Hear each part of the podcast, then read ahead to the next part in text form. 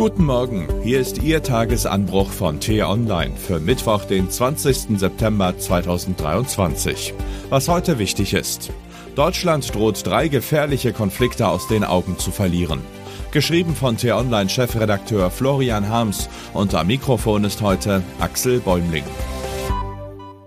Gestern hat der aserbaidschanische Machthaber Ilham Aliyev den Angriff auf die Region Bergkarabach befohlen. Seit Monaten blockieren seine Soldaten die Zufahrtsstraßen und hungern die armenische Bevölkerung aus. Der Überfall ist akribisch vorbereitet worden. Beobachter schickten Warnungen in die europäischen Hauptstädte, doch weder die UN noch die EU noch deutsche Außenpolitiker zeigten gesteigertes Interesse an dem Konflikt. Schließlich hatte EU-Kommissionschefin Ursula von der Leyen erst vor einem Jahr einen lukrativen Gasdeal mit Aserbaidschan geschlossen, um die Unionsländer unabhängig von russischen Lieferungen zu machen. Das war offenkundig wichtiger als das Schicksal von 120.000 bedrängten Armeniern. Diese Menschen beschimpft Aliyev nun als Hunde, die aus Bergkarabach verjagt werden müssen. Es droht eine humanitäre Katastrophe.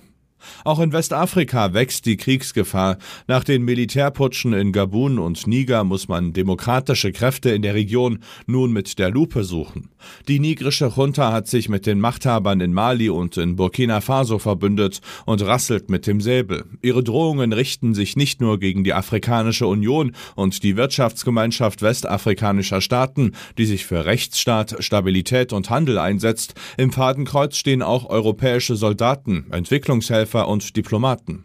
Noch immer sind in Mali und Niger Bundeswehrsoldaten stationiert. Im Falle einer Eskalation könnten sie wohl kaum mehr tun, als sich selbst Hals über Kopf in Sicherheit zu bringen. Das größte Kriegsrisiko schwelt jedoch auf der anderen Seite des Globus. Chinas Drohungen gegen den demokratischen Inselstaat Taiwan werden immer aggressiver. Auch in Japan, Südkorea, Vietnam und auf den Philippinen ist man alarmiert und sucht die Nähe zu den USA, hält gemeinsame Militärmanöver mit den Amerikanern ab und rüstet sich für den Tag X. Eine militärische Eskalation zwischen China und den USA ist keine theoretische Vorstellung, sondern eine durchaus realistische Möglichkeit, warnt die China-Expertin Janka Oertel im Gespräch mit unserer Redaktion. Die Unsicherheitsfaktoren nehmen massiv zu. Wir sollten uns dringend dafür wappnen. Dafür genügt es allerdings nicht, Chinas Diktator Xi Jinping öffentlich einen Diktator zu nennen, wie jüngst Außenministerin Baerbock. Vielmehr muss man sich konkret für den Fall eines chinesischen Angriffs auf Taiwan vorbereiten und dabei heikle Fragen beantworten. Will man im Kriegsfall auch dorthin Waffen schicken? Würde man den Handel mit China einfrieren und den größten deutschen Wirtschaftseinbruch seit dem Zweiten Weltkrieg in Kauf nehmen? Oder opfert man Taiwan den Pekinger Aggressoren und ermuntert damit Autokraten rund um den Globus zu ähnlichen Angriffen? Oder gibt es einen Mittelweg? Antworten auf diese Fragen haben bisher weder Deutschland noch die EU. Der Ukraine-Krieg absorbiert die außenpolitischen Kräfte. Angesichts der brutalen Schlachten und der täglichen russischen Luftangriffe ist das verständlich. Der Schock des größten Angriffskriegs auf europäischem Boden seit acht Jahrzehnten sitzt immer noch tief.